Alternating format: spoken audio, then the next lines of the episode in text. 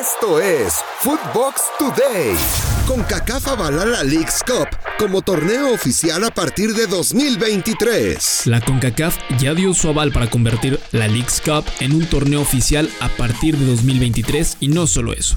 También dará cupos el nuevo formato de la Liga de Campeones de CONCACAF que se disputará a partir de 2024. Por ahora no se dieron a conocer fechas ni cómo se jugará, solo se sabe que estarán involucrados los 18 equipos de la Liga MX y los 27 de la MLS y que se jugará durante un mes en Estados Unidos. Lo mejor de Footbox. En Footbox México, André Marín y el ruso Brailovsky analizan si la nueva League's Cup beneficia al fútbol mexicano. ¿Para qué es todo esto?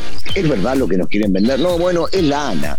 Esto es una cuestión de querer organizar más partidos para que no haya amistosos y se juegue por mucha lana. Porque si no, uno no puede entender que participen todos los equipos y que también vayan a meter en el medio a Canadá. Alexis Vega ya entrenó al parejo con Chivas, previo al clásico. Las buenas noticias parecen llegar al rebaño. Alexis Vega ya entrenó al parejo de sus compañeros y podría tener minutos de juego en el clásico nacional del próximo sábado contra América en el Estadio Azteca. La práctica de las Chivas ya fue dirigida por Marcelo Leaño, quien será el encargado del banquillo de manera interina, en lo que la directiva encuentra al nuevo entrenador para lo que resta de temporada.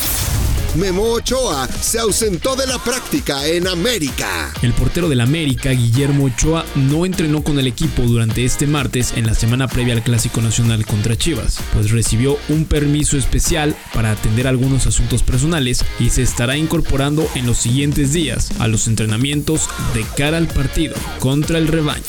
En los dos grandes, Fernando Ceballos y el Pollo Ortiz calientan la semana del Clásico Nacional entre Chivas y América. Es que es un, es un clásico bien interesante, es un clásico bien atractivo, pero que me parece... eh, puede dejar claritas algunas cosas ah, para el resto de la temporada. ¿Qué tanto le, le puede jugar a favor a, a Chivas tener un técnico al que Solari pues no, no tiene mucho cómo estudiarlo porque realmente lo, lo que hemos visto el año fue lo que hizo Nicaxa? En Footbox Femenil, Marion Reimers platicó en exclusiva con Carla Rossi, actual técnico del equipo femenino de los Gallos Blancos de Querétaro.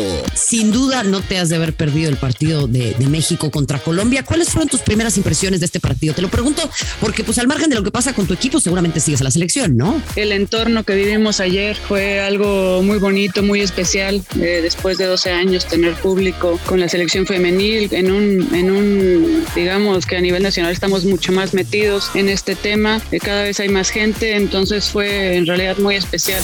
El Tri Femenil doblegó a Colombia en el Estadio Azteca. La selección mexicana femenil ganó su partido amistoso contra Colombia por marcador de 2 a 0 en el Estadio Azteca que presentó una entrada de más de 10.000 personas para el encuentro de fecha FIFA en el balompié femenino. Los goles del conjunto azteca fueron obra de Mari Carmen Reyes y María Sánchez. En Footbox Sudamérica, Juanjo Buscalia tiene todos los detalles de las semifinales de la Copa Libertadores. Arrancaron a disputarse ya las semifinales de la Copa Libertadores de América. Desde el resultado, una decepción, ¿no? Creo que todos esperábamos más el partido entre Palmeiras y Mineiro. Y no solamente desde el resultado, me parece que se cuidaron bastante, José Miguel, que no.